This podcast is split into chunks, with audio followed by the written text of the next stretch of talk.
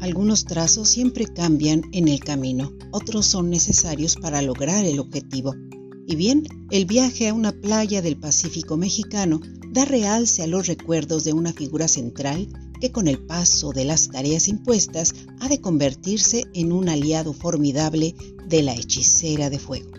Hoy precisamente recordé a los grandes colaboradores de otras obras de mi trayecto y sin duda apareció el irlandés Erja Kasei, quien siendo el colaborador más cercano de Lee Kobayashi, ambos complementan su trabajo y sentimientos de una forma muy especial.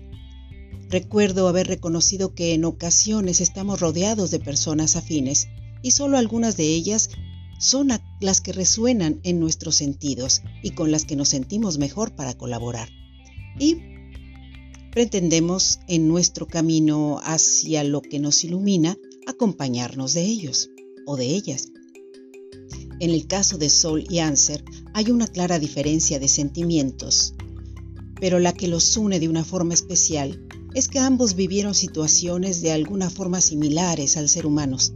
Y bien, así continúa la historia ficticia que pretende que cada uno de los lectores y seguidores de mis pods y mis libros observen que el pensamiento lateral nos permite mirar un mundo que no habríamos imaginado de otra forma y con ello elevar el espíritu para el logro de nuestros objetivos. Pensar fuera de la caja, imaginar espacios metafóricos donde podamos adentrarnos a una forma diferente de sentir.